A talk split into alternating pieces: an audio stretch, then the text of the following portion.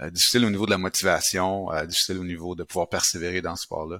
Mais les aspects d'apprentissage, encore de qu'est-ce qu'on peut ressortir de les deux, je pense que ça revient à la façon que l'entraîneur va positionner euh, ce qui se passe en entraînement puis ce qui se passe en match.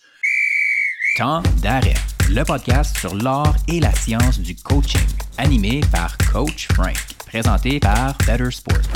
Bienvenue à Temps d'arrêt épisode 80, conceptualisation des habiletés de vie, approche transformative versus normative et philosophie du coaching et de la recherche avec Martin Camiré, PhD. Bonjour tout le monde, c'est Coach Frank qui est avec vous et comme vous le savez, mon travail lors de temps d'arrêt, eh bien, c'est de déconstruire l'art et la science du coaching. Parce que ma raison de me lever à chaque matin, eh bien, c'est de contribuer au développement d'un environnement de qualité pour nos entraîneurs et entraîneurs francophones à travers le monde. Et je pense, je vais vous laisser être les juges de ça, que le podcast contribue à faire ça et même aussi aide à contribuer au développement de tous les gens qui sont autour de nos entraîneurs, que vous soyez dans l'administration ou dans une équipe de soutien intégrée. Pour les auditeurs et auditrices loyaux de temps d'arrêt, un gros merci et je vous invite à donner un avis de 5 étoiles sur votre plateforme de podcast préférée parce que ça contribue, oui je vous le dis, ça contribue à la pérennité du podcast, ça aide les gens à nous trouver. Et pour l'épisode 80, attachez votre sucre avec la broche parce que Martin vient vous faire réfléchir en s'il vous plaît. Et je pense et c'est la raison pour laquelle je l'ai amené et il a dit oui, bien entendu, sur euh, devenir à temps d'arrêt, c'est qu'il va vous faire réfléchir à plusieurs aspects du coaching et à plusieurs aspects de votre philosophie, votre approche par rapport à vos entraîneurs ou même dans le milieu sportif dans lequel vous œuvrez. Donc, si tu une personne qui se pose plusieurs questions sur le rôle du sport dans la société et la position du coach ou du coaching dans le développement des athlètes. Et je parle ici pas du développement nécessairement seulement sportif, mais le développement des habiletés de vie, le développement de la personne. Et bien, tu es au bon endroit parce que Martin Caméry, un, c'est une sommité mondiale dans ces deux sujets-là mais deux, il t'amène bien des perspectives philosophiques qui sont nécessaires à mon avis. Euh, et c'est la raison parce que ça fait des années que je connais Martin, j'aurais pu l'inviter avant pour le podcast, mais je pense qu'on était rendu là dans les conversations. C'était un sujet qui m'intéressait de venir voir c'est quoi le rôle, comment est-ce qu'on devrait peut-être des fois avoir une approche un peu plus globale, moins transactionnelle dans le coaching et vous allez voir. Donc, euh, euh, pour philosophie, vous êtes en un bon endroit. C'est qui ça, Martin, à part un peu ce que je viens de vous dire? Eh bien, Martin Caméré, il est professeur titulaire à l'école des sciences de l'activité physique de l'Université d'Ottawa. Par l'entremise de sa recherche, il cherche à optimiser le développement positif des jeunes dans le contexte sportif. De plus, Dr Camiri s'intéresse particulièrement à mieux comprendre le rôle des entraîneurs dans le processus de développement et de transfert des habiletés de vie. Par exemple, établir des objectifs, le leadership, prise de décision efficace chez les jeunes sportifs. Son enseignement se situe dans les champs de l'intervention, la promotion de la santé et les méthodes de recherche. Il est vraiment en train de pousser les connaissances en ce moment et ça, vous allez comprendre très bien en écoutant la conversation qui, pour moi, soulève plusieurs réflexions importantes. Au début, on s'attarde particulièrement à la définition d'une habileté de vie dans un air post-humaniste. Oui, habituez-vous à ce terme-là. Donc, ce n'est pas juste les humains qui sont au centre du coaching, donc il faut penser à ça et aller au-delà de tout ça.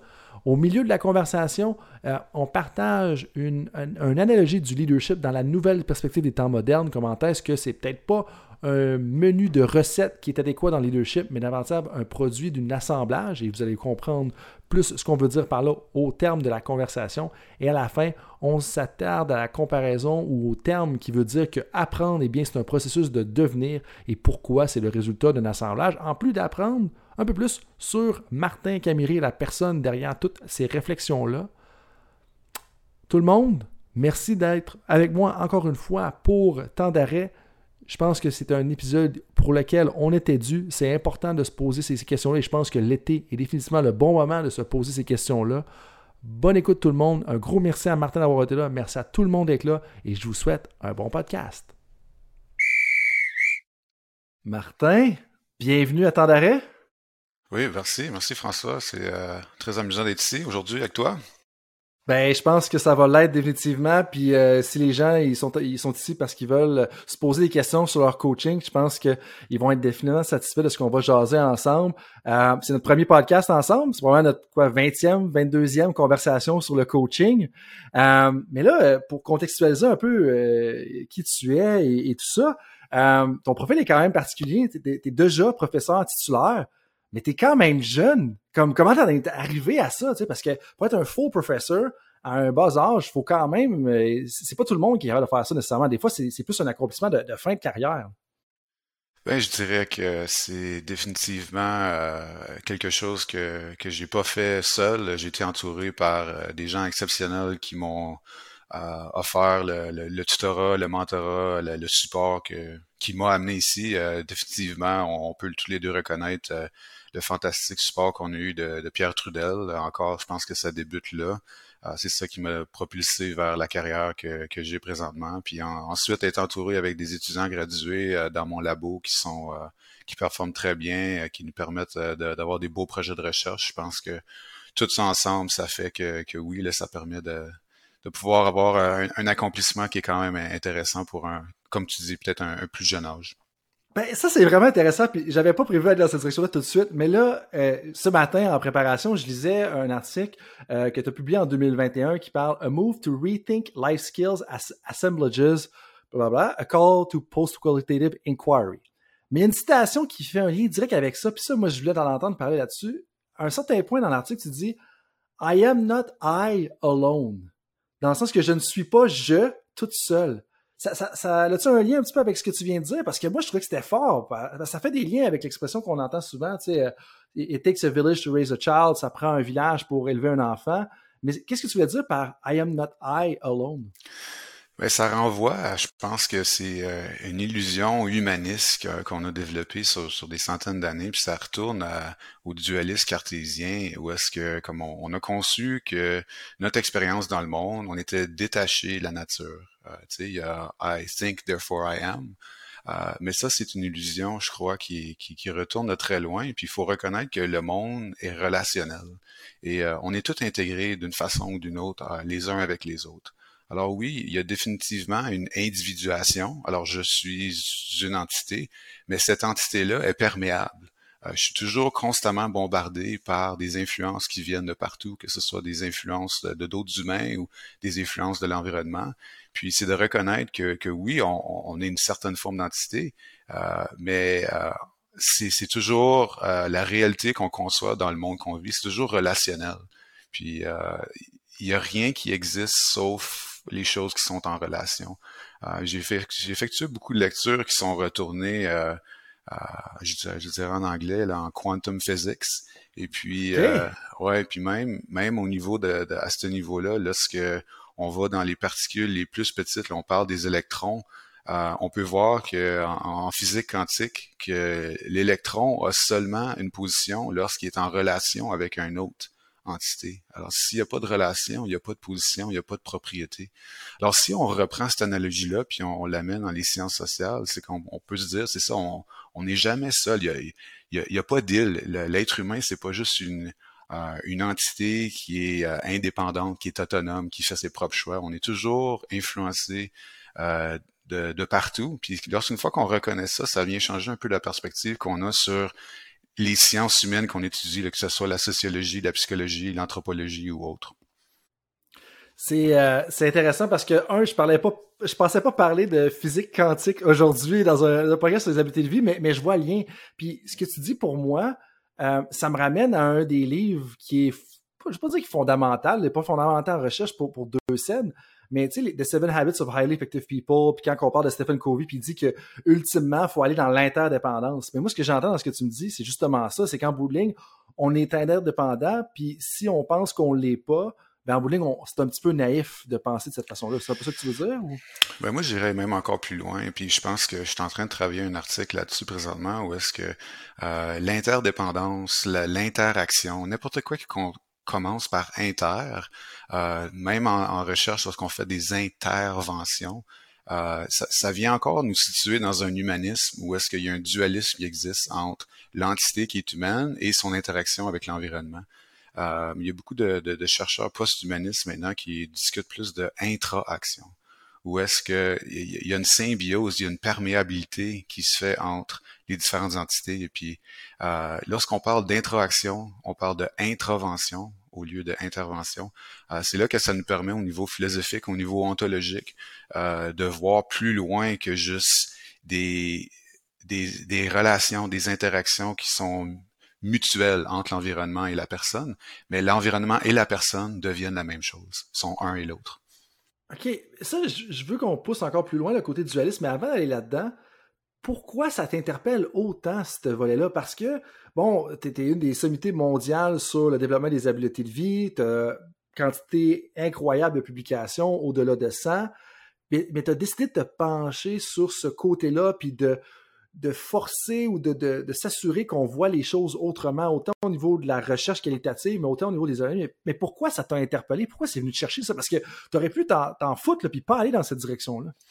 Ben, je te dirais que ça remonte quand même à, quelques années où est-ce que j'ai eu le privilège de travailler avec euh, un, des plus grands chercheurs en, psycho du sport, euh, le professeur Dan Gould à Michigan State University. Puis euh, ensemble avec euh, un, autre professeur, on a eu, euh, on a rédigé un article où est-ce qu'on a publié un, modèle et une définition du, du, transfert des habiletés de vie.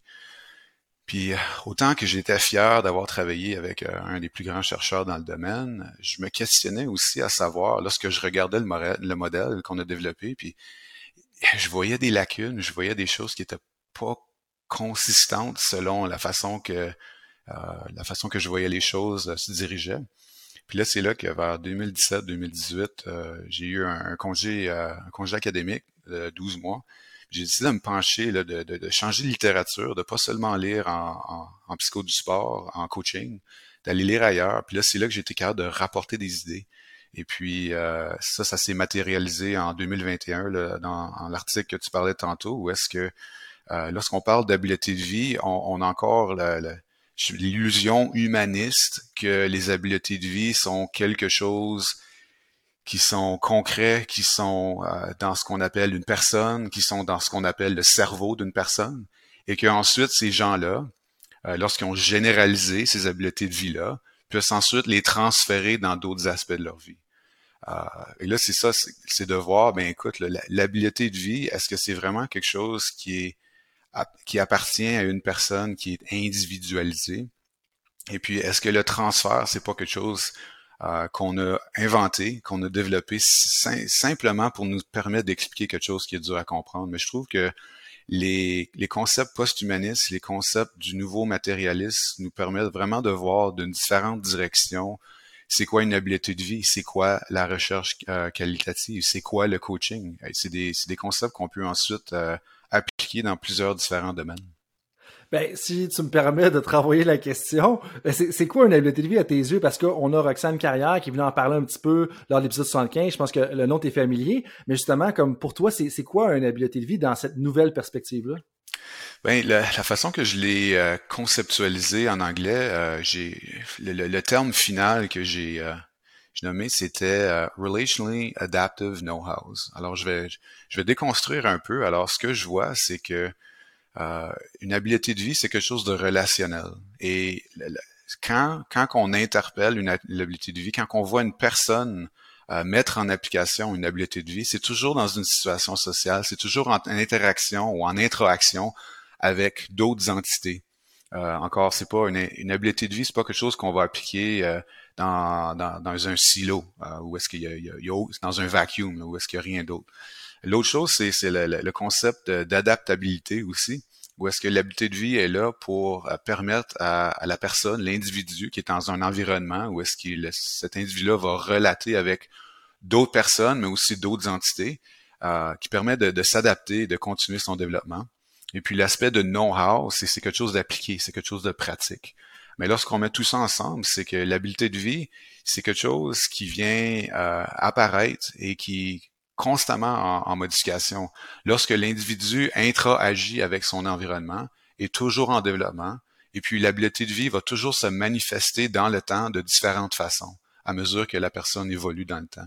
Alors de dire que l'exemple que j'utilise dans l'article, c'est qu'une personne peut pratiquer le leadership va internaliser le leadership dans eux, puis ensuite ils vont pouvoir recracher euh, leur leadership, disons, euh, de, de, façon stable, je pense que c'est une illusion qu'on se fait. La personne qui interagit avec son environnement va euh, s'adapter de façon relationnelle, puis va démontrer du leadership de façon constamment adaptative en lien avec les interactions de son environnement. Alors, tu vas jamais avoir une deuxième manifestation de la, le même type de leadership. C'est toujours un nouveau leadership que la personne va actualiser. Oui, puis si tu me le permets, je vais continuer avec le terme interagir pour aujourd'hui parce que je suis pas sûr que c'est encore rentré dans mon vocabulaire de dire intra-agi. Euh, puis on va revenir à ce que tu dire intra-agi, mais, mais ça, là, pour moi, ça me parle parce que je, je lisais justement l'article, puis une des choses que je dis tout le temps, puis je sais pas si tu m'as déjà entendu le dire, ou du moins ça fait plusieurs années que je le dis, c'est comment est-ce que on peut pas naviguer notre leadership en tant qu'entraîneur, en tant qu'athlète, en tant que dirigeant, en tant que médecin, peu importe, en tant que professeur, peu importe la profession, avec un livre de recettes. Dans le sens que une des choses que je dis, puis là, j'aimerais t'entendre sur le, point de vue d'assemblage, puis l'exemple que tu viens de donner justement, c'est que dans mon livre à moi, c'est un peu comme être parent. Voulant dire que tu peux pas avoir un mode d'emploi puis dire dans telle situation tu vas faire X puis dans telle situation tu vas faire Y parce qu'il n'y a jamais une situation qui est pareille. En tant que leader, moi ce que je recommande à mes entraîneurs, c'est de se bâtir leur espèce de formule de leadership, leur cadre conceptuel de leadership, puis qu'après ça, eux, selon qu'ils maîtrisent bien ce cadre-là, puis que selon la situation, selon le contexte, ils vont devoir le manifester ou agir différemment dans cette situation-là. Parce qu'en bowling, je crois pas, par exemple, que le leadership, c'est noir ou blanc. comme c'est plein de nuances de gris. Il y a des jours qu'il faut que tu sois autoritaire, il y a des jours qu'il faut que tu sois démocratique, il y a des jours qu'il faut que tu lèves le ton, il y a des jours qu'il faut pas que tu lèves le ton, puis que des fois, ça peut être quelque chose qui a l'air très similaire, mais qu'en bowling, c'est toujours différent. Puis ce que je trouve vraiment pertinent de ce que tu me dis, puis je te laisse me corriger si, je comprends le champ, c'est que on, revient un peu à la composante de temps qui était, bon, je sais que tu as lu euh, les travaux de Jarvis pour ta thèse, puis tu, les connais encore plus, que moi, je les ai intégrés dans ma, thèse de doctorat, mais on oublie souvent l'aspect de temps. Exemple que je donne souvent, mais on écoute, mettons que les gens qui écoutent le podcast aujourd'hui, mais s'ils réécoutent le même podcast en trois ans, ils sont plus pareils comme personne avec le trois ans d'écart. Donc, c'est un peu le lien que tu disais dans la situation de leadership, c'est que, OK, ben, tu interagis ou interagis avec une situation, mais tu as la même situation, une situation similaire, en fait, trois mois plus tard, t'es plus la même personne, comme t'es plus la même personne quand tu relis un livre, réécoutes un film, réécoutes un podcast, par exemple. bref, il y aura la composante de temps, puis le fait que je trouve que les modes d'emploi, puis le noir ou blanc, c'est vraiment pas adapté à, l'époque d'aujourd'hui. A des situations complexes comme le leadership, par exemple. Absolument. Et puis, euh, si on pense, euh, une, des choses que je me dis tout le temps, c'est la seule constance dans le monde, c'est le changement. Et puis là, une fois qu'on se met à, à, concrétiser ça dans les choses qu'on fait dans le jour le jour, euh, je pense que tu l'as directement dans le mille. C'est que la, personne que je suis euh, maintenant, c'est pas la même personne qu'hier, c'est pas la même personne que l'an passé. Euh, si on peut juste reprendre, si on pourrait tous retourner en 2019 euh, et se dire, voici, on, on, habite dans un monde trois ans plus tard où est-ce qu'on a eu une pandémie, on a eu beaucoup de disons, de manifestations qui sont faites au niveau de la justice sociale, les droits pour les personnes euh, de couleur, etc. Euh, c'est certain qu'on vit plus dans le même monde qu'on vivait en 2019. Et c'est pour ça que euh, lorsqu'on parle de, des gens qui performent de haut niveau, que ce soit des sportifs ou comme tu disais, des, médecins, des, des, chirurgiens, etc., c'est toujours de se mettre dans un mode d'apprentissage, sachant que le monde change toujours faut toujours s'adapter, puis il faut toujours essayer de, comprendre, de relater avec le nouveau monde qu'on vit dedans. Puis les gens qui sont capables de faire ça, les gens qui sont prêts à s'investir, euh, c'est eux qui vont pouvoir bénéficier le, plus du monde et offrir le meilleur d'eux euh, aux gens avec lesquels ils vont interagir. Et offrir le meilleur d'eux, ça peut être aussi avoir l'impact qu'ils ou elles veulent avoir justement dans leur milieu. Puis ça, pour moi, c'est très important parce que, puis tu sais, ce que tu dis, on, parlait de sportifs ou de, médecins ou de dirigeants, mais les entraîneurs, c'est tellement complexe ce qu'ils vont faire. Puis quand tu parlais justement dans l'article de l'interaction de multiples habiletés dans un domaine où est-ce qu'il n'y a rien vraiment d'isolé, ça, pour moi, ça vient me chercher. Tu sais, est-ce qu'on peut vraiment dire que la préparation technique de l'entraîneur, ou, ça sa compétence en termes de préparation technique, elle est isolée de ses capacités d'enseignant, puis elle est capacité de ses capacités euh, isolée de ses capacités d'introspection, pas vraiment. tout est un peu interrelié ensemble. C'est tous la même chose. Euh, lorsque, lorsque tu tombes commences à tomber euh, dans les, les, les au niveau ontologique, lorsque tu parles du nouveau matérialiste, tu parles du courant post-humain, c'est que l'ontologie est plate, ou est-ce que tout est vrai? Everything is real dans le sens que euh, dans les courants humanistes, on, divise souvent qu'il y, y, a les choses physiques et les choses non physiques. Alors, euh, un livre, c'est quelque chose, mais une émotion, c'est réel, mais d'une différente ordre. Mais dans une euh, ontologie qui est, qui est plate, tout est vrai, tout est au même niveau ontologique. que ce soit le concept de, de l'heure, il est 5 heures comme cela, c'est aussi vrai que le livre qui est à côté de moi présentement. Euh, alors, on ne fait pas de différenciation au niveau de ce qui est, physique, euh, non physique ou métaphysique. Alors, dans cette direction-là, lorsque tu parlais, là, tu donnais l'exemple, euh, la, la, façon que le coach va réfléchir, la façon que le coach va enseigner, voir ses principes de coaching, mais c'est toute la même chose. c'est tout intégré. Puis non seulement est-ce que c'est intégré au sein de la personne, mais c'est quelque chose qui est, perméable dans l'environnement dans lequel cet, entraîneur-là va œuvrer, qui va toujours changer dépendamment des, interactions qu'il va avoir. Puis ça va toujours changer. Puis, moi, ce que je serais curieux de t'entendre, là, on, parle d'habileté de vie depuis quelques instants. Euh, toi, comment est-ce que tu vois ça, justement, le rôle du sport dans le développement des habiletés de vie? Parce que, tu sais, jusqu'à un certain point, là, puis je vais t'expliquer un, débat interne que j'ai, c'est, tu sais, des fois, je pense que le sport a un rôle à jouer, euh, dans l'article ou dans, je ne plus dans laquelle des deux en tant que tel, tu parles comment est-ce que des fois le, sport a le rôle dans la société de reproduire un peu ce qu'on attend des gens. Là, puis là, je l'exprime mal, mais tu sais, en bout de ligne, on va apprendre aux gens à gérer leur temps. On va apprendre aux gens à être des bons capitaines ou euh, à bien collaborer en équipe. C'est très euh, colonialiste ou néocolonialiste. Je vais te laisser corriger les, termes par rapport à ça. Ou est-ce qu'on impose une vision définie du monde? Mais il y a plus que ça au, niveau du rôle du sport. C'est un peu ce que tu mentionnes. Mais d'un côté, puis là, je serais curieux de t'entendre là-dessus. Je me dis, des fois, est-ce qu'on essaye, c'est pas ce que je crois, mais je pense qu'il faut quand même se poser la question, est-ce qu'on essaie de trop glorifier le sport? Est-ce que le sport en bowling, c'est pas juste, ben, je pogne un ballon puis je le mets dans le filet, je pogne une rondelle puis je la mets dans le filet, tu sais? Est-ce que on, devrait justement, comme, aller au plus loin dans le rôle du sport dans la société ou en bowling, est-ce qu'on essaie de glorifier trop? Fait que, tu sais, j'ai pas, c'est pas une question claire, puis tout ça parce que je, je me pose sincèrement la question parce que les réflexions que tu amènes dans, les deux articles euh, sont déstabilisantes jusqu'à un certain point. On, vit de la dissonance en lisant le terme de disjuncture euh, pour les gens qui savent de quoi qu'on parle. Fait que, bref, tout ça pour te dire comme, comment est-ce que tu vois le rôle du sport dans la société à ton avis? Puis je sais que tu as comme proposé un modèle dans cette direction-là. Fait que bref, question bien ouverte, pas claire du tout parce que je pense pas que c'est clair dans mon esprit à moi. Puis je pense en passant que pour toi, je sais, mais pour les auditeurs et auditrices, que c'est sain de, justement d'avoir des réflexions aussi que c'est, pas clair, puis on est un peu confus avec nous-mêmes, si ça fait le sens. Oui, alors, si, si je peux commencer à ce sujet-là, euh, définitivement, le sport, comme tu l'as mentionné, euh, à la base, fondamentalement, euh, c'est, on bouge notre corps. Et on peut bouger notre corps de différentes façons avec différents objectifs. Mais en bout de ligne, c'est une façon que les êtres humains, on a décidé qu'on était pour bouger notre corps. Alors ça peut être pur. Euh, littéralement, on, lance un ballon dans un panier et puis il y a quelque chose quand même euh, de, pur puis de satisfaisant juste à faire ça. Par contre, le, fait que le sport, c'est quelque chose qui est social, qui œuvre dans la société qu'on habite euh, dedans présentement, euh, le sport a été réapproprié par toutes ces institutions-là qu'on a dans nos sociétés, les institutions capitalistes, les institutions néolibérales. Puis là, ce qu'on voit, c'est que de, plus en plus, il y a une professionnalisation du sport euh, qui a été effectuée puis qui continue à grandir.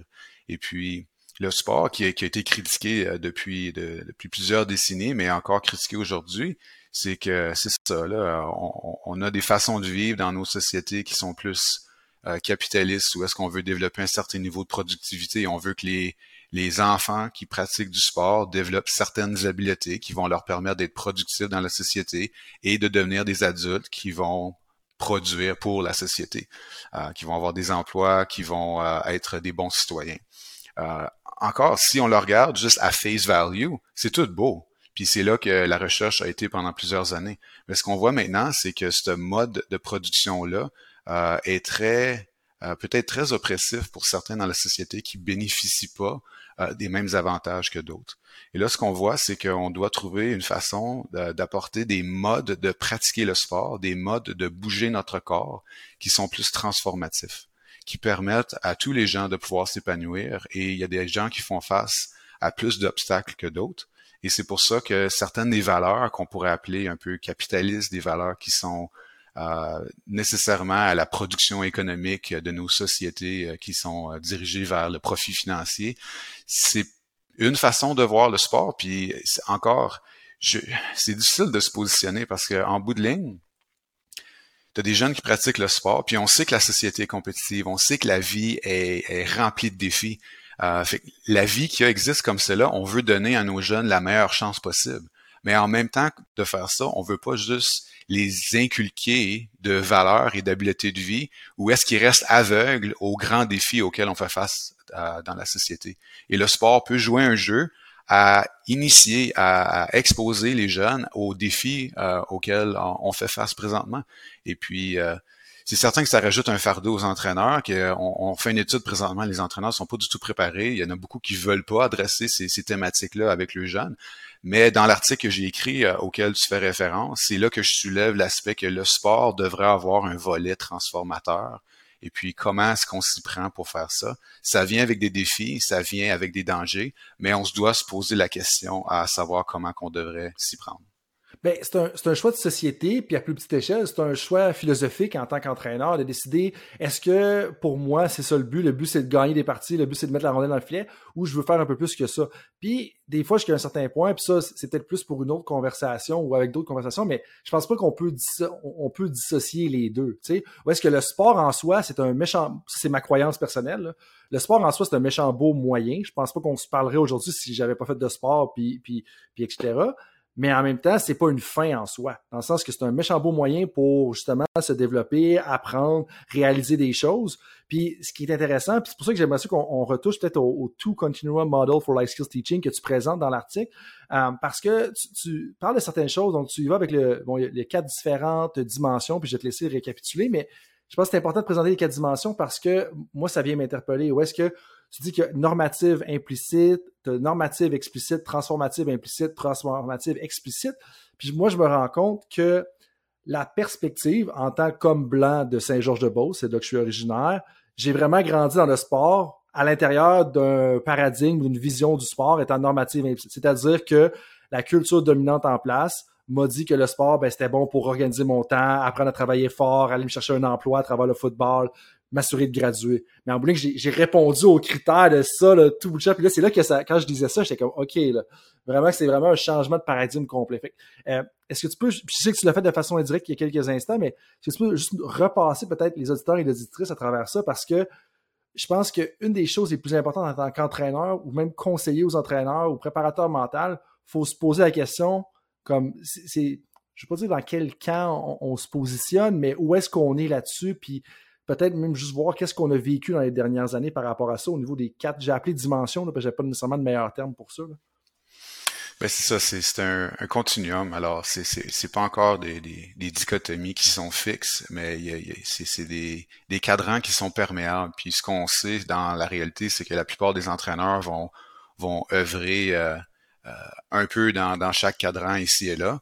Euh, mais c'est ça, le, le, cadran implicite euh, normatif, c'est comme tu l'as expliqué, vraiment, le, sport est là. Le sport, c'est un outil où est-ce qu'on va développer les jeunes, ils vont pouvoir développer des habiletés, ensuite aller chercher des emplois, etc., produire dans la société. Puis ça, c'est fait sans que les entraîneurs nécessairement vont enseigner des habiletés de vie de façon explicite. Le normatif explicite, euh, ça revient un peu à la même chose, mais ici, ce qu'on voit, c'est que les entraîneurs mettent un effort concret à essayer d'enseigner des habiletés qu'on considère encore comme étant normatives, euh, disons la, gestion du temps, l'établissement des buts, des choses qui vont permettre aux jeunes de pouvoir euh, bien opérer et se, se, positionner dans la société.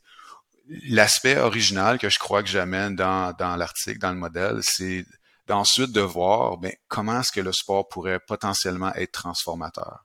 Et puis c'est là que ça revient encore. Ça revient au choix de chaque entraîneur, de chaque performeur, que ce soit en, sport, que ce soit en, médecine, en business.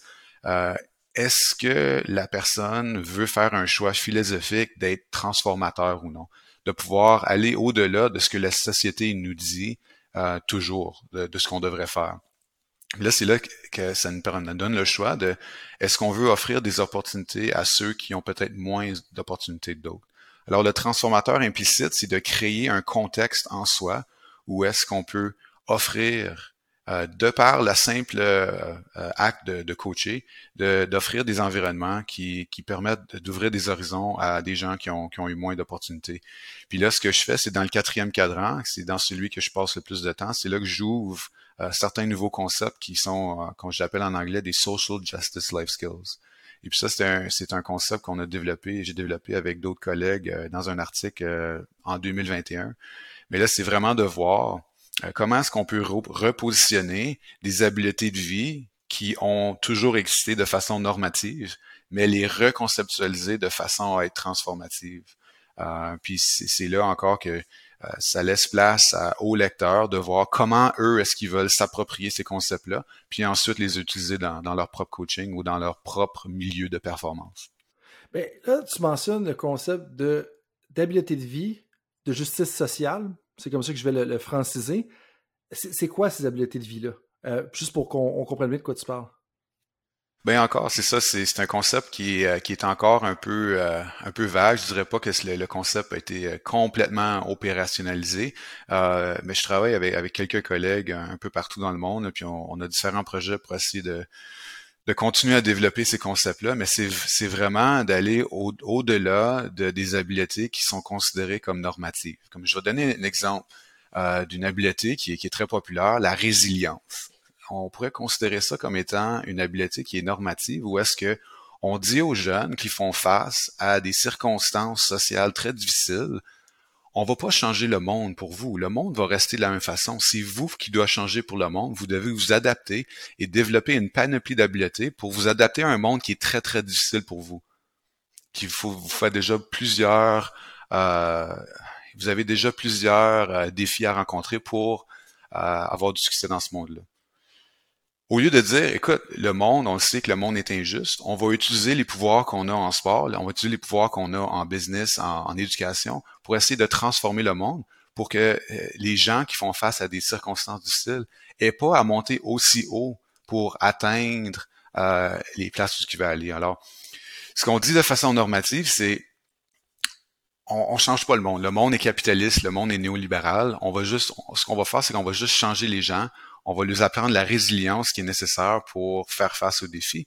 Tandis qu'un mode transformateur, c'est de dire, écoute, qu'est-ce qu'on peut faire pour changer les obstacles auxquels des générations et des générations de gens ont fait face et continuent à faire face. Et puis, euh, comme exemple, euh, c'est, euh, on en donne, j'en donne quelques-uns dans l'article, mais je parle de la solidarité.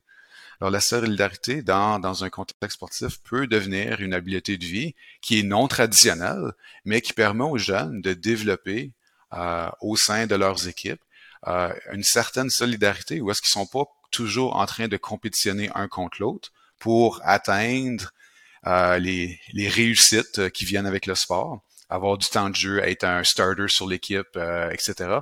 Mais comment est-ce qu'on peut développer un, un climat, une atmosphère de solidarité où est-ce qu'on peut tous s'entraider, que ce soit en sport et à l'extérieur du sport, pour permettre aux gens de s'épanouir comme athlètes et comme personnes? Parce que la vie est un sport d'équipe en bout de ligne, puis ça revient un peu à ce que tu disais tout à l'heure, tu sais, I am not I alone, donc je ne suis pas je tout seul. Ben, c'est un peu ça, puis c'est intéressant comment est-ce que des fois, tu sais, on, en tant qu'entraîneur ou on entend des plaintes d'entraîneurs où est-ce que ah ben j'ai pas de collaboration dans mon équipe, mais en même temps tout le monde est tout le temps en opposition puis on travaille pas la solidarité de façon explicite. Puis ça il y a un passage intéressant puis là pardonne-moi j'ai perdu là c'était laquelle? Je pense que c'est justement l'article de Two, Two Continuum Model for Life Skills où est-ce que il y, a, y, a, un certain point puis ça c'est moi qui le vulgarise euh, ou qui le francise de cette façon-là. Euh, tu mentionnes quelque chose qui va dans ce sens-ci, c'est pour mettre en place l'approche transformative implicite l'entraîneur peut développer un système de récompense qui renforce les accomplissements collaboratifs plutôt que les idéaux méritocratiques de confrontation individuelle. Deux questions en lien avec ça. Qu'est-ce que tu veux dire par ça si tu peux peut-être renchérir? Et deux, est-ce que tu as un exemple? Parce que pour moi, moi j'en ai un de, mon propre vécu de coach, mais je serais curieux de t'entendre là-dessus. Je trouve ça tellement puissant ce que tu viens de dire. C'est quelque chose qu'en tant qu'entraîneur, préparateur mental, il faut davantage mettre de l'avant parce que souvent, on, on gère notre équipe ou notre club à partir des confrontations individuelles plutôt que les accomplissements collaboratifs. Ben c'est ça encore, c'est ça revient à, l'aspect de solidarité que, je parlais euh, auparavant. Et puis euh, en bout de ligne, c'est euh, c'est certain que le sport est compétitif, puis de, de façon naturelle, le sport va nous amener dans certaines interactions où est-ce que va falloir compétitionner contre d'autres. Par contre, euh, il y a matière euh, aux entraîneurs qui sont innovateurs à l'intérieur de ces environnements-là de reconceptualiser c'est quoi la compétition au sein de leur équipe, mais aussi au sein de, des ligues dans lesquelles ils vont œuvrer, et puis de voir comment est-ce qu'on peut euh, essayer de faire promouvoir, faire avancer le développement de tous, même sachant que c'est pas tous les athlètes, c'est pas tous les entraîneurs qui vont se ramasser euh, au plus haut niveau de compétition.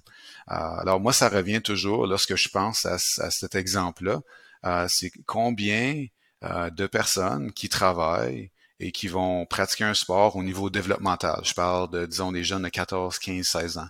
Combien d'entre eux vont finir par faire un, salaire de plusieurs millions de dollars dans les sports? C'est très peu. C'est souvent moins qu'un pour cent, dépendamment du sport. Alors, on a un devoir, on a une responsabilité sociétale de regarder pour ce 99%-là, et même de regarder pour le 1% aussi qui va le faire, parce que ces, personnes-là vont aussi avoir besoin d'habileté, de vie, pour confronter leurs situations qui sont souvent très difficiles. Mais pour revenir aux 99%, c'est là qu'on doit penser de façon transformative à est-ce qu'on peut créer des climats d'équipe, de façon implicite qui permettent aux, jeunes de développer de façon implicite et de façon transformative, euh, qui vont peut-être réduire, à atténuer certains des, aspects naturels compétitifs du sport. OK. Je t'envoie quelques exemples en, lien avec justement les, accomplissements collaboratifs. Puis juste me dire, est-ce que c'est assez ou faudrait aller encore à plus grande échelle? te donne un exemple, un entraîneur ou une entraîneur de hockey va décider d'évaluer la performance de ses lignes au hockey en, en fonction du pourcentage de mise en jeu. C'est-à-dire qu'au lieu de seulement évaluer le centre sur la victoire ou mise en jeu, parce qu'il y a un effort collectif d'en remporter une mise en jeu, on décide d'évaluer les lignes, justement, donc les différents trios, en fonction du pourcentage, mais pour la ligne au complet. Puis, par exemple, euh, la ligne qui a le meilleur pourcentage, c'est elle qui va démarrer le match ou qui va être la première ligne pour le prochain. Est-ce qu'on est encore trop dans la confrontation intra-équipe? Est-ce qu'on est assez du côté accomplissement collaboratif? Ou est-ce que tu te positionnes par rapport à, ce commentaire-là sur transformative implicite et accomplissement collaboratif? Bien, certainement, ce que je dirais, c'est que euh, oui, il y a définitivement des aspects collaborateurs, à l'exemple que tu viens de mentionner, euh, mais, mais de mon opinion, la façon que moi j'ai conceptualisé l'aspect transformateur, c'est ça va définitivement au lieu de juste des objectifs sportifs. C'est vraiment à l'entraîneur de se poser des questions, à savoir, j'ai des jeunes, disons que je travaille avec des jeunes, des adolescents ou des jeunes adultes, et puis je veux m'assurer qu'ils vont avoir un succès en sport, mais aussi au-delà du sport. Et c'est de voir, euh, pas seulement dans les pratiques, dans les matchs, mais juste dans les interactions qui, qui existent euh, entre entraîneurs, entre athlètes, euh, entre euh, autres membres de l'équipe. Mais comment est-ce qu'on peut essayer de, bonifier le développement de ces jeunes-là pour leur permettre d'avoir un, succès dans la société? Et puis, c'est souvent, ça, peut être un développement qui va, qui va être bénéfique au niveau de leur vie en société et en sport. Mais je pense qu'on a un devoir, sachant que très peu de les jeunes qu'on va coacher vont devenir des athlètes professionnels, c'est qu'on on a un devoir humain de, de, mettre à, l'avant-plan leur développement comme personne. Si je te ramène un autre exemple que je sais qu'il a déjà été utilisé par un, autre entraîneur, après ça, je t'arriver à une question d'entraîneur. Euh, si je te dis, on se donne comme objectif d'équipe d'accomplir 200 heures de travaux communautaires à travers l'année. Est-ce qu'on est là-dedans ou on est encore un peu dans le normatif euh, implicite? Parce que travaux communautaires, j'ai l'impression des fois qu'on revient justement à la culture dominante puis faire des choses qui sont bien vues pour la société. Puis c'est là que j'aime ça les exemples parce que ça nous aide à dissocier ou à différencier un peu les choses en soi. Encore, ça revient à la façon que tu vas effectuer le travail communautaire. Si c'est vraiment euh, vu d'une perspective euh, normative ou est-ce que hey, je vais je vais mettre mes jeunes dans le travail communautaire, ça va paraître bien pour l'équipe. On va pouvoir faire, euh, disons, je sais pas, du marketing sur les médias sociaux qui démontre que notre équipe est très bonne, puis on fait des choses pour la société. On essaie de prendre avantage de la situation. Je te dirais que c'est c'est pas vraiment bénéfique, mais si le travail est fait sur le terrain, euh, dans le, dans, dans la communauté, puis il y a vraiment un effort intentionnel qui est fait par les membres de l'équipe de, de communiquer avec les jeunes, de savoir voici, euh, voici des gens qui sont euh, plus en difficulté que vous. Euh, ils sont encore des personnes, ils sont encore humains. c'est des gens qui ont besoin d'aide et vous êtes dans une position où est-ce que vous pouvez offrir de l'aide.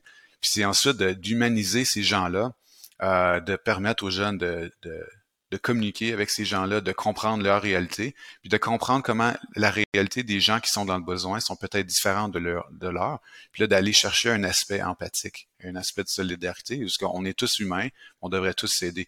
Il, y a vraiment un travail qui doit être fait euh, de la part des entraîneurs qui va différencier si l'approche est normative ou transformative. Je comprends. C'est, c'est, tu peux faire sensiblement la même chose, mais de la façon dont c'est présenté, approché, puis que les athlètes sont intégrés, ça va changer un peu la nature là, de où est-ce que ça se situe sur le continuum. Euh, puis en lien avec ça, ce que tu parles dans tes articles, puis même tes commentaires euh, que tu viens juste de mentionner, me font penser à, un peu les euh, Warriors de Golden State dans l'NBA et surtout leur entraîneur-chef Steve Kerr, qui est au summum, bien entendu. Ils ont remporté le championnat de la NBA, mais ça, ça me fait penser à lorsqu'il y a eu euh, une fusillade, puis là, je sais plus laquelle, là, malheureusement. Là, je dis les fusillades aux États-Unis, on entend parler de façon régulière, fait que je peux pas vous dire exactement laquelle, mais il y a une fusillade à un moment donné, puis arrive après un match des séries éliminatoires, puis t'es comme, ben, ça me tente pas d'en parler du match. Pourquoi on parle du match ou pourquoi on parle avant le match? Tu sais, comme, il y a des injustices qui vont se passer soit au niveau de l'avortement, au niveau des fusillades, puis je me rappelle plus trop c'était quoi la, la problématique en tant que telle, mais où est-ce que là, moi, j'ai l'impression que la perspective que Steve Kerr adopte dans son coaching de, la NBA, il est dans le transformateur, dans le type de conversation qu'il va avoir avec ses athlètes autour des, problèmes sociaux ou des, problématiques sociales qui sortent, que ce soit le droit à l'avortement, que ce soit la, position des différentes euh, ethnies dans la société, et puis ces choses-là. Puis moi, je trouve ça quand même intéressant. Puis est-ce que Steve Kerr semble un peu euh, promouvoir cette approche-là? Puis pourquoi tu penses que c'est particulièrement important pour une personne comme lui de le faire? Encore, c'est ça, ça démontre que euh, avoir un, coaching qui est transformateur ne doit pas venir au détriment de la performance. Alors, Steve Kerr, euh, des entraîneurs dans dans la NBA, est probablement un qui est le plus euh, verbal au niveau de, de ces choses-là, que ce soit pour, les, droits de la personne. encore, j'ai vu la, la, conférence de presse que tu as mentionné là, au niveau de la fusillade, puis c'était clair qu'il était vraiment euh, il était il était sincère dans son approche ou est-ce qu'il était perturbé dans ce moment-là. Il voulait pas parler de basketball. Il était vraiment concerné par ce qui était arrivé à cause de la fusillade. Euh, puis on pouvait voir sa sincérité euh, dans, dans ses mots dans la façon qu'il se conduisait. Puis c'est j'ai trouvé ça très intéressant. Ça, ça, ça a circulé sur les médias sociaux à, à, à plusieurs millions de, de le vidéo a été vu à plusieurs millions d'occasions. Puis encore, selon moi, c'est ça, c'est que j'ai jamais été dans, la, la, chambre d'échange des, Warriors de Golden State. je sais pas exactement les, les, types de messages que Steve Kerr communique, mais on peut, on peut euh, potentiellement euh, assumer que, que oui, c'est quelque chose qui est important pour lui. Puis euh, c'est ça, comme pour revenir à mon point original, c'est qu'il a gagné le championnat, il en a gagné quatre dans les dernières huit années. Euh, il y a des équipes qui sont très, ont beaucoup d'un haut niveau de succès, mais encore on peut voir que le core du groupe, les, les, les, quatre joueurs qui sont là depuis le début, tu peux voir qu'ils sont vraiment des frères. C'est des gens qui sont ensemble, qui sont solidaires. Et puis ça, c'est quelque chose qui se développe dans le temps. Puis Steve Kerr aurait pu coacher d'une différente façon, puis essayer de ressortir le mieux le mieux d'eux en les mettant en opposition. Mais non, il, il, coaché de façon différente, il les mis en solidarité. Puis, pour moi, ce que tu viens tout juste de mentionner, ça nous ramène à la perspective du leadership que j'ai présenté tout à l'heure, puis dont laquelle on a discuté, où est-ce que... Puis, puis, la chose à laquelle ça me fait penser, c'est que si une personne veut être en charge d'un groupe et veut perdurer à travers le temps, n'a pas vraiment le choix de prendre cette approche-là parce que les gens d'aujourd'hui, les athlètes d'aujourd'hui sont allumés, sont conscients de leur environnement, sont conscients des problématiques sociales parce que c'est beaucoup plus exposé que ça l'était peut-être à notre époque quand on avait l'âge d'être athlétique, malgré que je te regarde, puis tu me regardes, puis on promet qu'on est encore relativement athlétique pour notre âge, mais ça, c'est une conversation pour un autre jour. Mais, le point où est-ce que c'est différent à l'époque, puis je pense que si on veut perdurer à travers le temps en tant que leader, on n'a pas le choix de prendre cette perspective-là. De un, parce qu'on peut pas dissocier l'athlète des personnes, c'est tout intégré ensemble. Puis de deux, c'est ce que les, pas nécessairement que les gens veulent, parce que le but, c'est pas nécessairement d'être normatif par rapport à ça, de le faire parce qu'ils le veulent, mais c'est aussi les bonnes choses à faire. Puis les, gens vont embarquer parce qu'il y a plusieurs athlètes qui vont se rendre compte justement du point que, tu sais, juste faire du basket pour faire du basket, ben c'est comme, non, il y a plus que ça à la vie, tu sais, puis ça l'explique aussi, tu sais, une différence générationnelle. Puis là, je finis ma tangente par la suite. Je parlais avec une préparateur mentale il y a quelques semaines, puis elle me disait, tu sais, aujourd'hui, les, les, jeunes, ils vont pas arriver comme dans leur temps libre, puis si c'est des joueurs de basket, passer comme 40 000 heures à regarder du basket, que peut-être nous on le fait dans le temps, mais c'est parce que dans leur perspective à eux, de, du moins de ce que je comprends, puis là j'ai pas fait de recherche sur les nouvelles générations, l'importance que le sport a dans leur vie est complètement différent avant. Bref, pour revenir à mon commentaire, que une des raisons probables pour laquelle Steve Kerr a pu perdurer dans le temps, dans un niveau où est-ce que les entraîneurs, tu le sais très bien, ne perdurent pas dans le temps, justement, c'est probablement parce qu'il y avait une approche transformatrice. Oui, puis ce qui, je pense que Steve Kerr reconnaît, euh, qui est important pour tous les performeurs de, reconnaître, c'est que encore le, monde euh, change toujours et on doit toujours constamment s'adapter. Et puis euh, de la même façon pour toi dans ton travail, je suis certain que la lecture, interagir avec les gens, apprendre de eux, c'est super important. C'est ça qui te permet de rester à l'affût. De, de, de ton expertise. Même chose pour moi comme chercheur. Je dois toujours toujours lire, toujours essayer de chercher des nouvelles idées pour pouvoir continuer à faire avancer les connaissances euh, dans mon champ d'expertise. Mais ça revient que c'est la même chose pour les coachs. Puis euh, une chose que j'ai la difficulté un peu, euh, quelque peu critique, c'est les recherches qui sortent souvent qui disent ben ah le, les, athlètes de la génération X, c'est un certain type. Après ça, la génération Y, après ça, tu les, les autres générations. Je pense que c'est faut vraiment faire attention lorsqu'on catégorise euh, une, génération entière d'athlètes comme étant un type de personne ou, ou les, une type de chose. Faut faire attention. Euh, je pense que l'être humain, euh, quoi que ce soit dans les 5-6 dernières générations, on, apprend, on interagit encore de la même façon. Il y a des différences parce que les technologies, la société a évolué, mais ça reste que encore les principes fondamentaux, la façon qu'on échange comme humains sont encore là. Euh, c'est certain que, tu vois, on, fait le podcast, on n'est pas en personne, on est virtuel présentement, puis ça, ça a changé beaucoup dans nos vies dans les dernières années, mais ça reste que il faut être idiosyncratique, il faut comprendre les gens, il faut comprendre les situations, et ces situations-là et ces changements-là évoluent euh, dans le temps. Puis, ce qui est délicat dans ce que tu viens de mentionner, c'est que chaque personne est individuelle, est idiosyncratique, est unique, est, propre à elle-même, mais en même temps, des fois, il y a des rassemblements où, où est-ce qu'on va mettre certains groupes de personnes ensemble qui vont nous aider à pouvoir justement gérer le groupe parce qu'il y a des traits communs entre. Mais ce qui est délicat, c'est qu'il faut respecter l'individualité de chacun, mais en même temps, c'est normal qu'il y a certaines personnes qui aient des traits similaires, puis ça peut nous aider à bien manœuvrer des sous-groupes ou bien interagir avec ou interagir avec des sous-groupes dans notre équipe.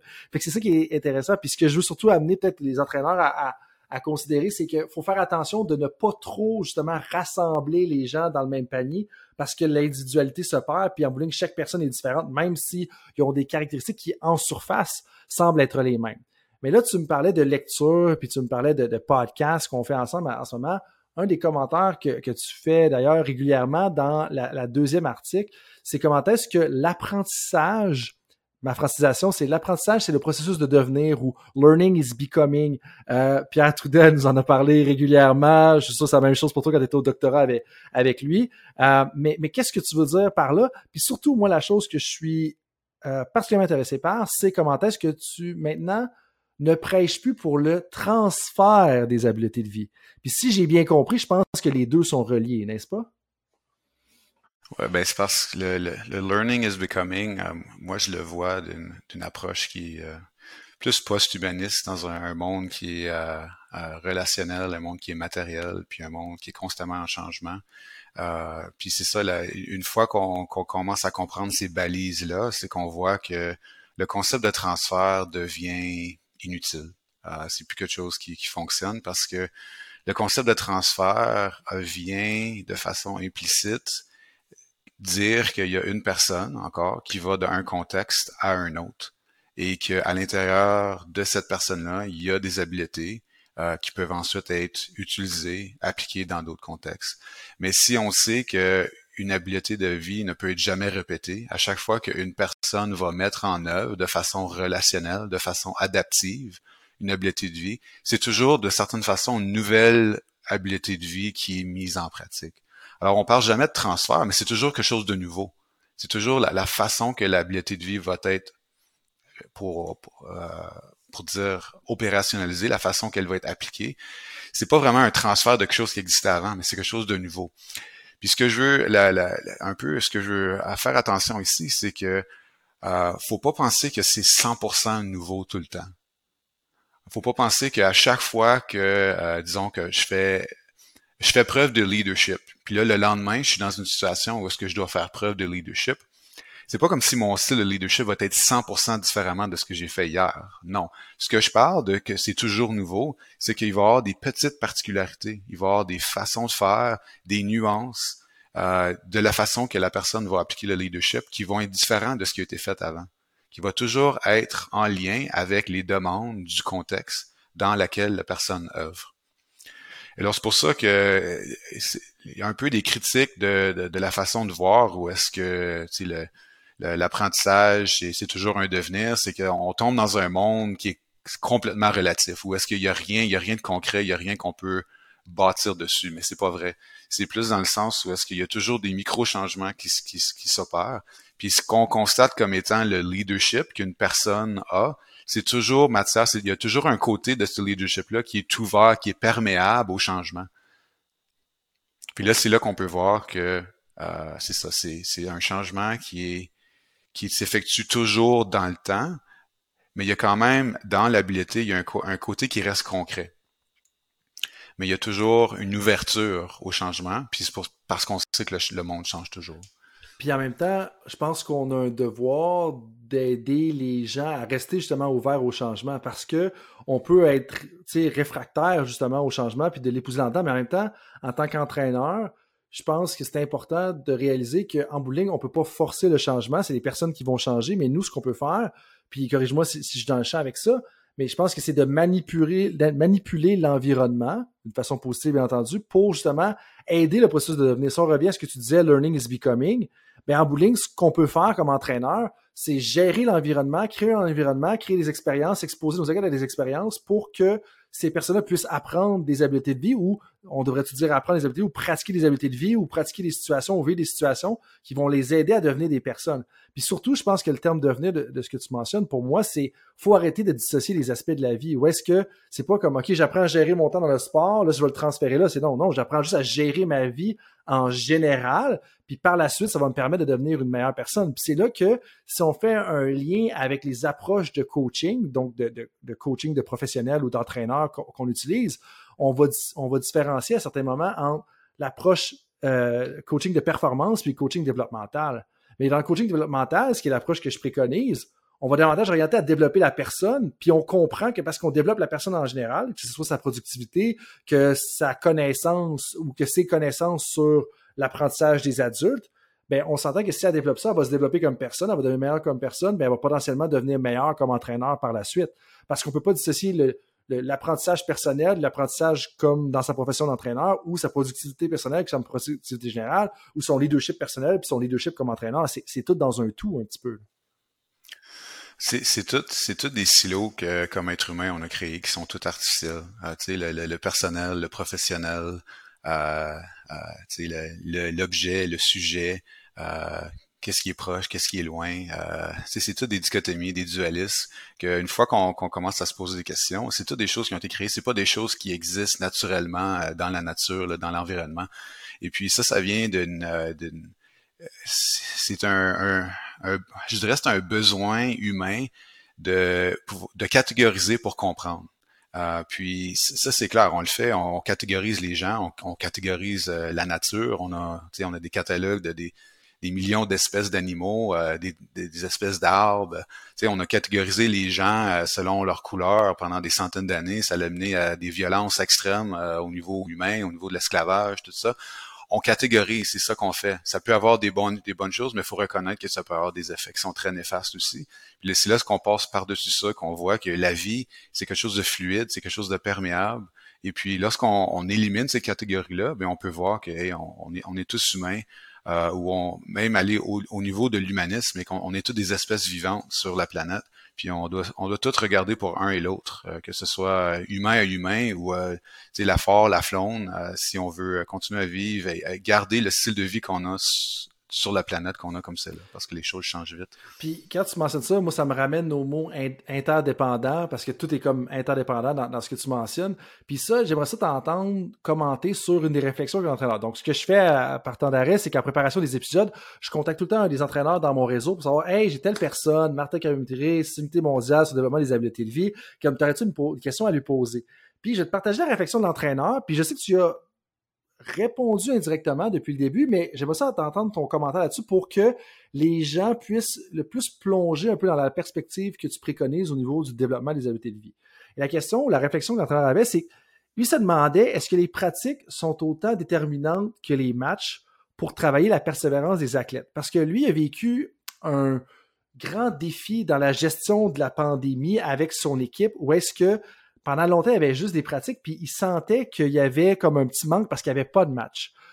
Je pense que je comprends un petit peu dans quelle direction tu vas peut-être aller dans cette direction, mais je, pense que ce serait important pour l'entraîneur d'entendre justement ton, commentaire par rapport à ça, parce qu'il y a probablement un lien là, avec l'interdépendance. Ben, définitivement, euh, lorsqu'on lorsqu'on entraîne, que ce soit des, jeunes ou, des moins jeunes, euh, s'ils ont l'attente qu'ils vont s'inscrire dans un sport, les gens veulent veulent jouer, ils veulent euh, passer du temps à jouer le sport. Euh, c'est clair. Alors, pour, pour devenir assez euh, un niveau de d'habileté assez haut pour pouvoir pratiquer le sport, mais on doit pratiquer. Mais euh, c'est certain que si on fait juste pratiquer, puis on n'a pas l'opportunité ensuite de jouer le sport, ça peut être difficile au niveau de la motivation, difficile au niveau de pouvoir persévérer dans ce sport-là. Mais les aspects d'apprentissage, encore de qu'est-ce qu'on peut ressortir de les deux, je pense que ça revient à la façon que l'entraîneur va positionner euh, ce qui se passe en entraînement puis ce qui se passe en match. Il n'y a pas une réponse claire et définitive à donner là-dessus, mais je pense qu'encore si, les, entraîneurs prennent le temps de lire, de, bien réfléchir, et d'avoir de, se poser des, des, questionnements critiques sur la façon qu'ils font les choses en entraînement et en pratique, euh, de par le contexte dans lequel ces personnes-là vont œuvrer, c'est là qu'ils peuvent déterminer qu'est-ce qui peuvent ressortir euh, des pratiques et euh, je pense des matchs. Encore pour moi, c'est le sport, puis je l'ai mentionné tantôt, ça revient, c'est que c'est c'est juste une façon qu'on a, on a inventé comme être humain pour bouger notre corps. Puis on avait des choses alentour de nous. Euh, on pense quand, le hockey, ça, ça a commencé, on avait de la glace partout. On disait, on va mettre une lame sur nos pieds, puis on va juste commencer. Puis là, tout d'un coup, on va mettre un bâton dans nos mains, puis la rondelle est apparue, il y a eu des filets.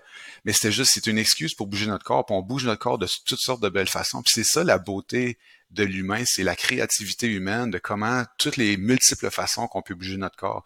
Puis si on retourne à la base fondamentale de c'est quoi le sport, je pense que les coachs peuvent faire des questionnements et dire, mais comment est-ce que je peux vraiment ressortir l'essence du pourquoi que les jeunes, ils sont ici, qu'est-ce qu'ils veulent faire, puis comment est-ce que je peux optimiser et maximiser ça, que ce soit en entraînement ou en match.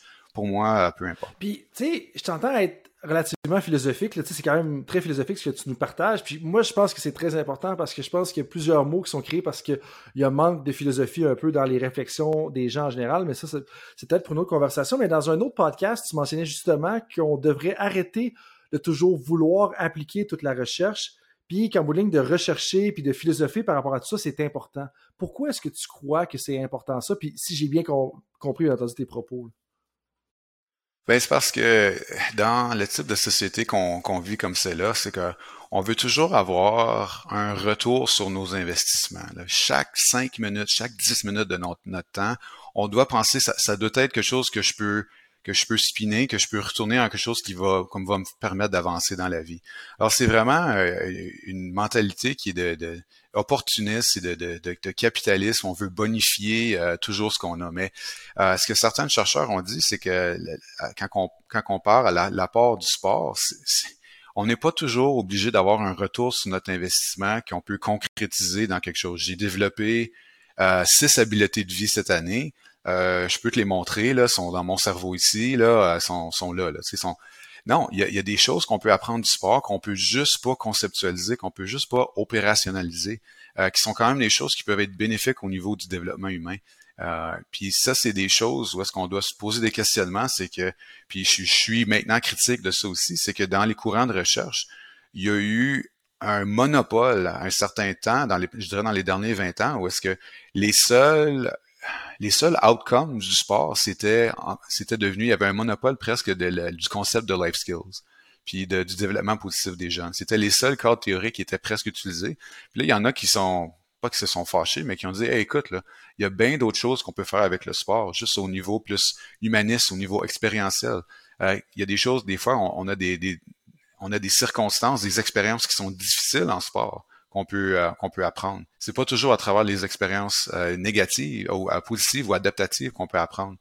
Fait là, c'est là quand on vient agrandir le spectre du concept de qu'est-ce qu'on peut apprendre en sport, au lieu de seulement le délimiter à des habiletés de vie, ben je pense que là, ça, ça peut aider les entraîneurs, ça peut aider euh, les gens qui sont sur le terrain à, à planifier d'autres types d'expériences qui vont permettre aux jeunes de vivre d'autres types d'expériences. C'est pour ça que le pratique et le philosophique, souvent les gens disent ah la philosophie euh, c'est pas c'est pas mon bagage, mais les gens qui prennent le temps de, pouvoir euh, ouvrir leurs horizons puis de pouvoir ramener des idées qui sont pas euh, mainstream, disons, dans, dans leur coaching, mais c'est là que ça peut, ça peut venir bonifier ce qu'on fait.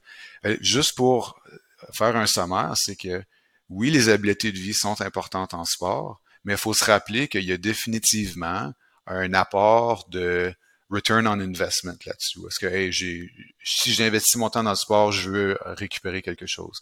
Mais il faut pas oublier que du côté expérientiel en sport, il y a, d'autres choses qu'on peut pas concrétiser, qu'on peut pas mettre dans une boîte qui peuvent avoir des bénéfices euh, au niveau du développement. Puis, tu sais, euh, Martin, ce que tu dis, ça, vient me chercher. Puis là, je vais contredire ce que je disais peut-être il y a un an ou il y a deux ans, mais pendant longtemps, j'ai mentionné le commentaire que, OK, c'est quoi l'action que tu vas être capable de faire à partir suite à la conférence, suite à la formation, suite à avoir écouté le podcast? Parce que faut que tu sois capable de passer à l'action, tu sais. Mais plus le temps avance, je suis pas encore convaincu à 100% que j'avais tort à l'époque, mais je commence de moins en moins à dire ça parce que je pense que si ça change ta façon de penser, éventuellement ça va changer tes actions, mais des fois de le réduire à une action précise que tu vas faire d'ici la prochaine épreuve, le prochain podcast, le prochain whatever, ben je pense qu'on est en train de réduire puis de limiter puis que des fois changer sa façon de penser, ça va avoir une répercussion sur nos actions, mais sur plein d'autres choses aussi, sur notre état d'esprit, sur notre motivation, sur plein de choses que je ne nommerai pas, mais, mais je pense que tu me suis là-dedans. Puis quand tu me parlais de l'importance de, la philosophie, euh, il y a un auteur que j'aime beaucoup qui s'appelle Ryan Holiday, qui écrit euh, euh, euh quoi, Ego is the enemy ou The obstacle is the way ou après ça. Puis il y a un autre livre qui a écrit, c'est The Daily Stoic. Puis Daily Stoic, bon, il ressort des anciens ouvrages sur le stoïcisme. Puis moi, je trouve ça super intéressant. Puis à chaque jour, tu ouvres une page qui est la philosophie stoïque, puis tout ça. Puis le point là-dedans, c'est que c'est de la philosophie. C'est potentiellement pas, OK, aujourd'hui, tu devrais arrêter de, je sais pas moi, garder ton calme. Tu sais, il n'y a, pas de recommandation là-dedans. Mais quand tu y penses, après six mois de lire une page par jour comme ça, ben ça change tes actions, ça change ta façon de penser, ça change la personne que tu es. Et là, moi, de faire le lien avec la question que je t'ai posée, une des raisons pour laquelle je pense qu'on devrait arrêter de toujours vouloir appliquer, c'est parce qu'en bout de ligne, aussi de quantifier les résultats, de mesurer les résultats. C'est que si on est dans une approche transformatrice, si le coaching c'est transformateur, à un moment donné, tu peux pas vraiment tout quantifier l'impact que ça va avoir. C'est comme la conversation qu'on a ensemble, les, podcasts que les gens écoutent, les accompagnements de coaching. À un moment donné, on peut-tu vraiment capturer chacun des changements? Non, parce que ça fait partie d'une œuvre qui est beaucoup plus grande que les seules interactions ou les interactions qu'on a ensemble. Mais c'est ça, c'est que c'est parce qu'on on est socialisé, euh, que ce soit les gens en société ou les gens comme chercheurs, que la causalité, c'est linéaire. Euh, action, réaction. Euh, puis euh, je dirais que peut-être presque l'intégrité du modèle scientifique est basée sur cette causalité linéaire-là, où est-ce qu'on va développer des interventions pour dire, ben, hey, on a des gens qui sont sédentaires, on veut qu'ils soient plus actifs. Alors, on va développer des interventions au niveau de la personne pour essayer de les faire bouger plus, puis les faire maintenir dans le temps leur activité physique. Mais là, ce qu'on fait, c'est qu'on attribue euh, la causalité à l'intervention. On va, on va amener une manipulation, puis ça, ça va changer la façon que les gens vont vivre. Mais on met toute la responsabilité sur l'individu. Puis encore, comme tu l'as dit, là, de, I am not myself alone. Tu there is no island.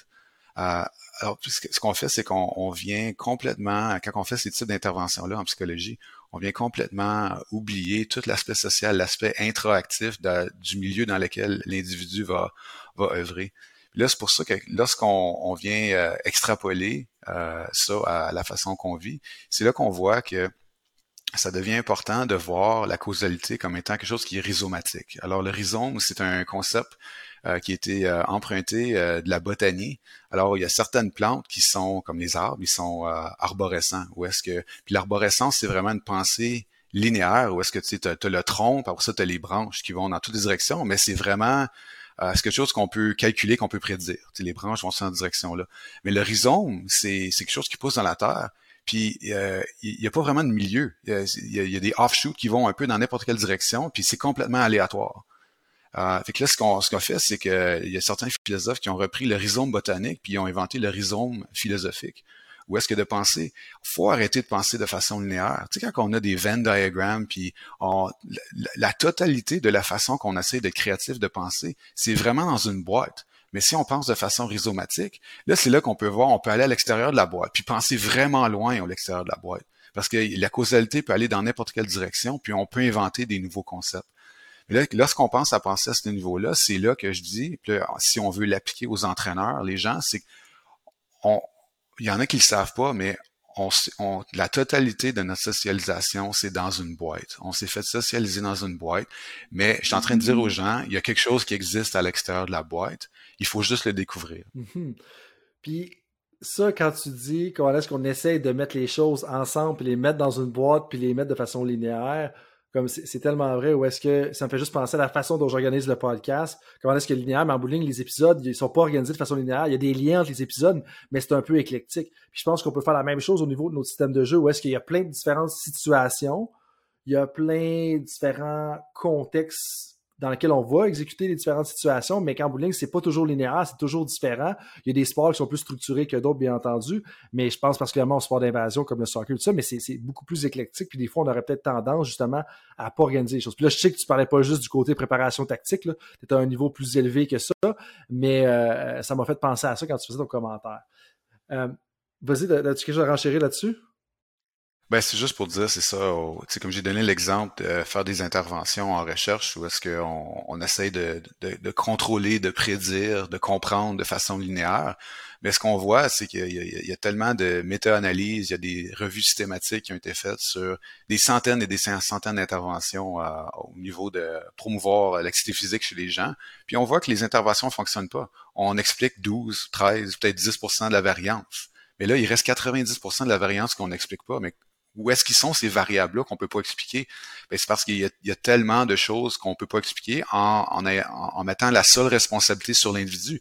Nos interventions sont focusées sur l'individu, mais il faut voir plus grand. Il faut voir encore que l'individu intra-agit toujours avec, dans son environnement. Là, si on commence à, à prendre ces idées-là, puis on les applique, euh, comme je vais donner un exemple de recherche maintenant, mais si on les applique ailleurs aussi, c'est moi ce que je suis en train de proposer en recherche, c'est qu'au lieu d'utiliser euh, le concept d'intervention, on devrait penser au concept d'introvention. Où est-ce que le chercheur se situe et vient s'immerser dans le milieu pour vraiment comprendre pas la causalité linéaire, mais de, de se situer dans le milieu puis d'expliquer toutes les différentes formes de causalité rhizomatique entre les différentes constituants dans, le cercle social dans lequel il, se fait. Au lieu de, rédiger des rapports où on, parle de causalité linéaire, on rédige des histoires. On parle de ce que ce qui se passe au niveau des, humains, mais aussi des interactions entre les humains et les entités non humaines dans les assemblages dans lesquels on va étudier. C'est vraiment de développer une différente perspective sur la recherche, mais je dirais aussi, on peut extrapoler le, le concept à la façon que les entraîneurs vont faire leur préparation. Euh, c'est certain que tu peux aller à des cours, tu peux suivre des podcasts, tu peux euh, aller à des formations, PNCE, etc. Mais ça, ça va tout être des choses qui sont dans une boîte. Ce que, ce que j'aimerais que les entraîneurs et les gens qui écoutent, c'est de penser que oui, je me fais prescrire cette boîte-là, mais c'est de comprendre qu'il y a un monde qui existe aussi, euh, qui peut être actualisé à l'extérieur de cette boîte-là. Puis si je veux être un coach novateur, si je veux être un coach qui peut performer, qui peut offrir d'autres choses euh, à mes athlètes que d'autres coachs euh, peuvent pas offrir, ben c'est là que les gens doivent pas nécessairement être obligés d'être philosophiques, mais c'est d'aller chercher des idées ailleurs, puis de ramener ces idées-là dans leur milieu, puis de pouvoir innover en, créant de, du nouveau matériel, des nouvelles connaissances qui n'existaient pas auparavant. Puis quand on dit d'aller chercher ailleurs, je vous rappelle que Martin, il y a quelques secondes, a parlé de physique quantique dans le podcast en arrêt sur l'art et la science du coaching. Donc, c'est un peu ce genre de lien-là qu'on veut faire. Mais là, justement, avant de rentrer dans les questions éclairs, euh, je m'en voudrais de ne pas te, demander ton avis là-dessus parce que, euh, bon, j'ai lu les ouvrages, puis un des articles était A Move to Rethink Life Skills as Assemblages. Puis là, je, lisais la définition d'assemblage, puis on parle de, si je le francise, là, produit des forces qui se rencontrent entre le territoire et le chaos. Une autre façon de le vulgariser, c'est la composition d'espaces striés avec des espaces lisses et ces choses-là. Donc, on est très dans, des termes qui peuvent être confondants jusqu'à un certain point. Euh, je pense que l'assemblage, tu l'as mentionné quelques instants, ça touche un peu à ce qu'on parlait au niveau du leadership tout à l'heure, à moins que je ne m'abuse, là, et tout ça, mais, mais j'aimerais ça t'entendre un peu comment est-ce que toi tu définis le concept d'assemblage, puis est-ce que tu as un exemple concret ou un exemple pour nous, du moins, qui pourrait aider à bien comprendre c'est quoi, parce que en, lisant tes travaux, euh, ce que je me disais, c'est qu'en bout de ligne, en tant qu'entraîneur, ce qu'on fait au quotidien, si on veut devenir le meilleur entraîneur qu'on peut être, ben, c'est qu'il faut tout le temps essayer de devenir une meilleure personne ou une personne plus compétente. Et ça, ça va donner un nouvel assemblage qui va probablement nous aider à être plus efficace dans notre contexte. Moi, c'est comme ça un peu je l'ai vulgarisé ou je l'ai compris dans ma tête. Est-ce que je suis dans le champ? Est-ce que ça fait du sens? Puis, bref, comment tu définis? Puis, est-ce que tu as un exemple pour nous? Oui, ben, le concept d'assemblage, euh, c'est un, un, anglicisme. Euh, c'est euh, Gilles Deleuze et Félix Gattari, qui sont des philosophes français, qui ont inventé le concept. Puis le concept, c'est vraiment la, source, l'étiologie, c'est le terme, c'est agencement. Puis agencement, ça vient offrir, pour les gens qui connaissent bien le, français, c'est un, il y a des nuances qui sont différentes du concept d'assemblage. Mais juste pour dire que l'assemblage, euh, comme j'ai mentionné tantôt, si on œuvre dans une ontologie qui est plate, c'est que tout est réel. Euh, que ce soit des émotions, que ce soit des forces, que ce soit euh, la table ici, que ce soit l'ordinateur, que ce soit tout est vrai. Alors lorsqu'on parle d'assemblage, c'est pas juste un assemblage de, tu sais, on a cinq six humains qui sont dans une chambre, ça c'est un assemblage. un assemblage, ça peut être des choses qui sont physiques, non physiques, métaphysiques, qui sont tous ensemble, qui vont s'inter qui vont devenir interdépendantes, qui vont avoir des influences sur un et l'autre. Alors, lorsqu'on parle du coaching, euh, c'est ça que j'essaie de mentionner tantôt. Puis là, je travaille avec un de mes étudiants pour développer ces concepts-là encore un petit peu plus. Mais il faut pas, on, on devrait pas parler, euh, on devrait pas parler de, comme l'exemple que je donnais, comme euh, des relations coach-athlète. Je pense que c'est, on, se délimite trop lorsqu'on on fait juste penser à ben le coach interagit avec des athlètes, puis il faut essayer de comprendre ça pour comprendre c'est quoi le coaching. Euh, puis là, on vient rajouter, disons, des, euh, des coach développeurs là-dedans qui sont à un autre niveau. Mais ce qu'on doit faire, c'est qu'on essaie de. Là, c'est un concept qu'on développe, mais c'est on, on, essaie de développer ce qu'on appelle le coaching assemblage. Où est-ce que où est-ce que lorsqu'on veut comprendre c'est quoi le coaching, lorsqu'on veut étudier, on veut à essayer de, de, de, faire des interventions en coaching, il faut pas seulement essayer de voir ce qui se passe avec les, les humains qui sont dans le milieu, mais il faut prendre en considération tout ce qui existe dans le coaching assemblage. Euh, tu, sais, tu peux être, tu te réveilles un matin, puis euh, tu es coach de tennis, puis il pleut dehors, ou euh, tu es en train d'entraîner sur une surface que tu connais moins bien, tu es sur la terre battue, puis tu es habitué à, à une autre surface. Et là, il faut prendre en considération euh, le, le, climat, euh, l'équipement, euh, les, les, les, fans dans les stands, tout. Là. Puis c'est ça qui peut permettre, c'est qu'il faut vraiment ouvrir notre étude, notre compréhension de c'est quoi le coaching. Puis le coaching, c'est pas quelque chose qui est centralisé encore dans un individu, mais le coaching, c'est quelque chose qui vient, qui est perméable dans le coaching assemblage, puis qui se qui se rayonne, qui est perméable un peu partout, qui rayonne à travers les athlètes, qui travaille à travers l'environnement physique dans lequel on se retrouve. Puis si on veut vraiment qu'est-ce recomprendre qu'est-ce qui se passe dans l'environnement du coaching, le coaching assemblage, il faut prendre en considération toutes ces variables-là. Le coaching, la, la, recherche qui a été faite en coaching dans les derniers 40, 50, 60 ans, c'est définitivement trop humaniste. les seuls acteurs qu'on croit qui sont importants, c'est des êtres humains. Là, ce que je suis en train de dire, c'est qu'il va falloir prendre en considération beaucoup d'autres acteurs. Puis on est en train de travailler là-dessus au niveau philosophique comme ça. Ben, quand les travaux vont être finis, Martin, je vais être vraiment intéressé de te revoir sur le podcast et de, parler de ça, ou même en cours de route aussi, si tu veux, travailler sur les réflexions. Puis moi, ce que je retiens de ce que tu viens de mentionner, c'est que euh, rien n'est isolé, tout est relié un petit peu, puis pas juste les humains comme tu mentionnes, c'est autant l'environnement, puis éventuellement, pour il faut rentrer l'intelligence artificielle, puis ces choses-là là-dedans. Et là, moi, de vouloir t'amener justement dans les questions éclairs, les questions que je pose à chacun des épisodes pour que les gens apprennent un peu mieux à connaître nos invités, connaissent leur personnalité et tout ça, et puis voir leur, philosophie, même qu'on comprend déjà davantage ta philosophie avec ça. Mais là, je vais arriver avec une balle courbe à laquelle tu n'es pas préparé, que je m'en voudrais de pas te poser, Martin, parce que on a un intérêt commun pour le whisky. Mais je vais pas te poser une question sur le whisky en tant que tel, même si c'est interrelié.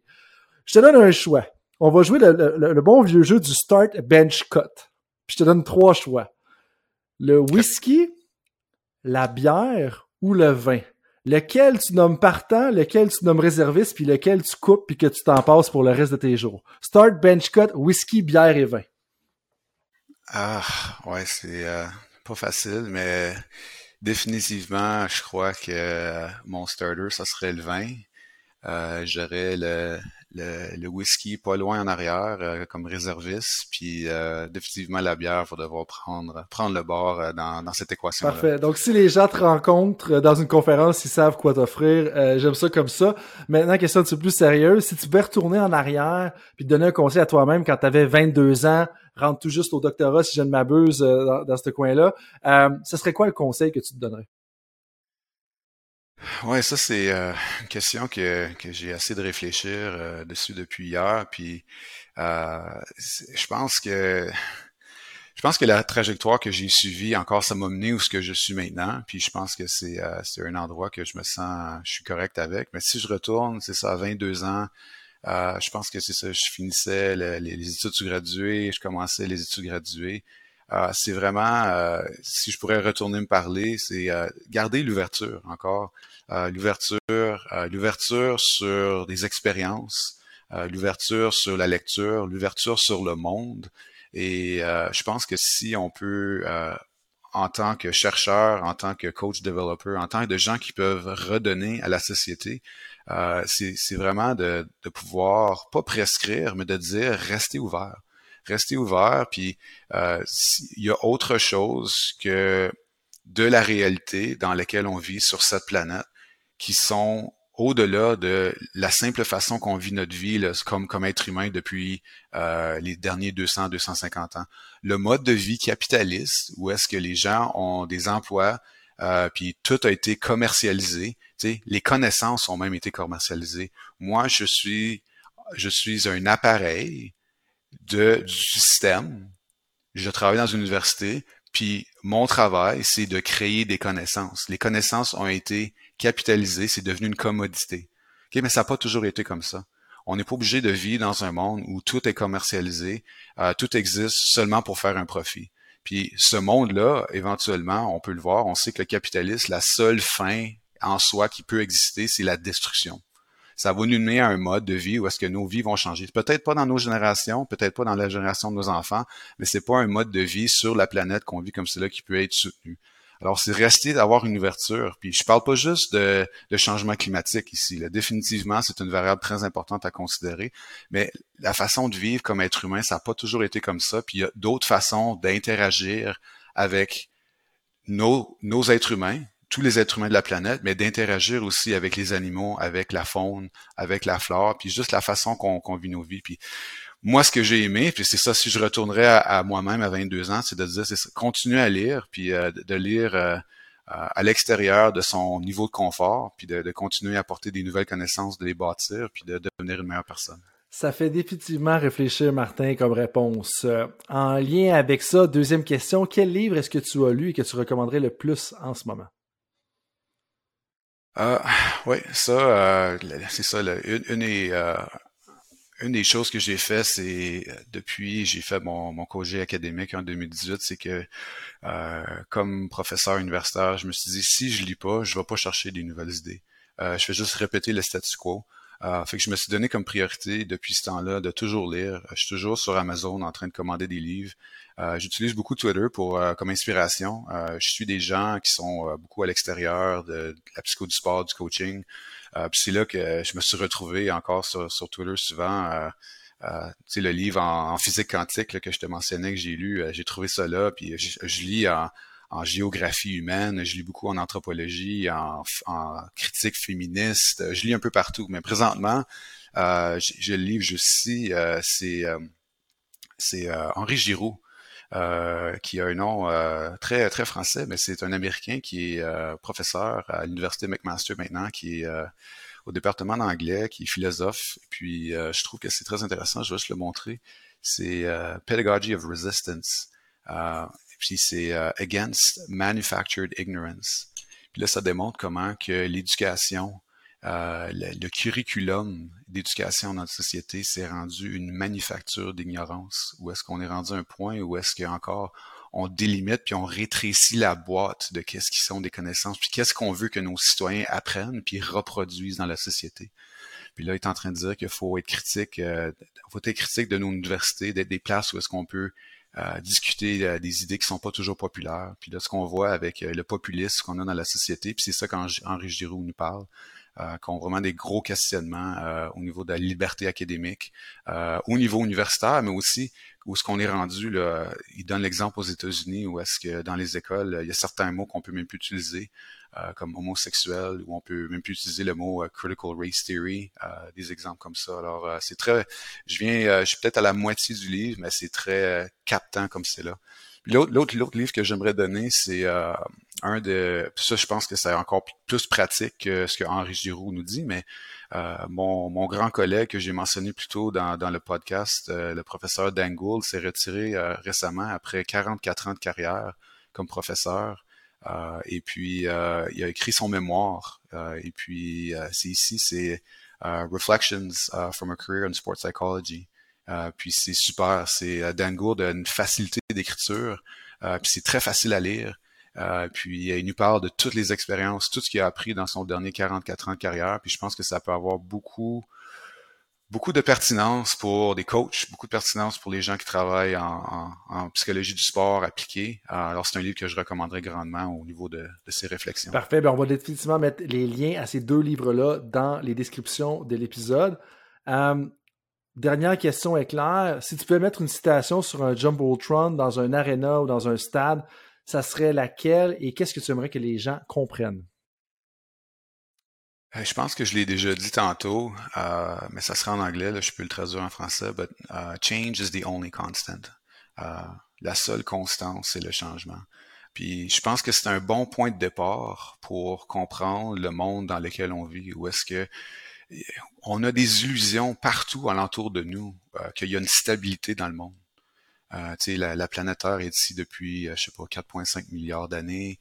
Euh, il y a une stabilité. À chaque fois je me lève le matin, mon gazon est dehors en avant, ma maison est ici. Mais ce qu'on se rend pas compte, c'est que le monde change constamment. Il y a des micro-changements qui s'opèrent à chaque seconde. Et puis, euh, que ce soit au niveau physique, que ce soit au niveau social. Euh, puis il faut, faut rester à l'affût de ces changements-là, puis de toujours les percevoir pour rester euh, comme des gens qui performent dans, dans nos différents mode d'expertise, que ce soit en coaching ou, ou autre. Alors, la, seule constance, c'est le changement. Puis moi, c'est quelque chose que je me rappelle toujours. Euh, puis c'est devenu non, non seulement une philosophie professionnelle, mais de la façon que, que je vis ma vie tous les jours. Puis je pense que les trois dernières années nous font juste nous démontrer quel point c'est important, parce que des choses comme ça se sont passées dans les trois dernières années ou dans les deux dernières années, mais ça va se passer encore, puis il faut être prêt encore à s'adapter en conséquence. Martin, merci beaucoup pour cette discussion philosophique-là. Euh, avoir amené beaucoup de questions importantes sur la table, beaucoup de réflexions importantes sur la table. Euh, comment est-ce que les gens peuvent te rejoindre si jamais ils ou elles ont des questions? Absolument. Euh, S'il y a des gens qui ont, d'autres questionnements, je peux être rejoint par courriel. Je suis toujours, je suis toujours disponible pour répondre les questions. si les gens veulent faire un Zoom pour discuter encore plus, ça me ferait toujours un grand plaisir. Alors, euh, ça me ferait ça me ferait un grand plaisir de si tu veux partager mon courriel euh, à la fin du podcast, là, je pourrais on peut toujours faire Parfait, je vais le mettre dans la description de l'épisode. Sinon, sur Twitter, moi, j'invite les gens à juste aller te suivre puis voir ça. Autant ton compte plus personnel que ton compte plus professionnel, dépendamment de votre intérêt puis si vous êtes d'accord avec son start bench cut de tout à l'heure. Euh, sinon, euh, merci beaucoup de ton temps. Merci beaucoup d'avoir euh, venu parler de ça. Je pense que c'est très important. Ça m'interpelle beaucoup parce que la position du sport dans la société dernièrement, ça vient me chercher, voir comment est-ce qu'on intègre le développement des habiletés de vie au sport. Puis je pense que plusieurs entrepreneurs qui seraient euh, qui réfléchissent à ça en ce moment, mais aussi beaucoup d'organisations qui réfléchissent à ça, autant dans la façon dont ils vont structurer leur sport. Euh, avant de dire bye à tout le monde, j'aimerais peut-être laisser le mot de la fin. Est-ce que tu as quelque chose à dire que ce que les gens vraiment retiennent en, en arrêtant ou en terminant l'épisode d'aujourd'hui? premièrement, merci à toi, François, pour l'invitation. Euh, j'ai vraiment aimé les derniers, euh, je sais pas, je pense que c'est 75-80 minutes ensemble. c'est toujours super de pouvoir prendre le temps de, de, communiquer, encore d'échanger. On a fait une interaction ensemble où est-ce qu'on a échangé des idées, qu'on a créé quelque chose de nouveau. on l'espère bien pour les, les, gens, les gens qui nous écoutent. Puis j'espère que les gens qui nous écoutent encore vont vont finir l'épisode, puis ensuite aller chercher, euh, aller chercher d'autres connaissances, aller ouvrir un livre, aller chercher euh, quelque chose qu'ils ont peut-être besoin dans un domaine autre euh, que le domaine qu'ils sont habitués. Alors, ayez pas peur d'aller chercher des connaissances à l'extérieur de votre domaine d'expertise. Puis euh, c'est vraiment réjuvénateur. Je sais pas si c'est un mot là, mais ça vient euh, j'essaie de trouver les mots là, mais c'est revigorant? revigorant, oui, c'est ça le mot que je cherchais. Puis euh, c'est ça qui arrive. Euh, comment moi je dirais j'ai encore un, 20-25 ans de carrière comme professeur. Puis si je me retrouverais toujours à faire la même chose, euh, ça deviendrait plate un petit peu. Alors c'est ça, c'est d'aller chercher, de se motiver de d'autres façons, d'apprendre de nouvelles choses. Puis c'est là qu'on peut vraiment continuer à contribuer euh, dans nos sociétés. Tout à fait. Merci. Tout le monde te dit merci, Martin. Moi, je te dis merci. Et puis, tout le monde, merci d'avoir été là. Et on se dit euh, à la prochaine fois pour un autre épisode de Temps. Salut tout le monde, c'est Coach Frank avec un petit rappel pour vous avant que vous partiez pour vos autres projets de la journée, que ce soit une pratique ou un entraînement. Est-ce que vous voudriez recevoir une petite réflexion de ma part par courriel? Est-ce que vous aimeriez ça vous faire challenger dans votre travail? Si oui, bien, la réflexion du coach est pour vous. C'est quoi ça? Eh bien, c'est un petit courriel textuel qui partage les idées, concepts et débats qui animent mon esprit dans les dernières semaines. C'est très court, 250 à 500 mots. Et donc, si vous voulez recevoir ce genre de courriel qui va susciter de la réflexion, eh bien, visitez le drcoachfrank.com dans la section Contact et inscrivez-vous. Sinon, eh bien, je vous dis à la prochaine et merci d'être avec moi dans l'aventure Temps d'arrêt.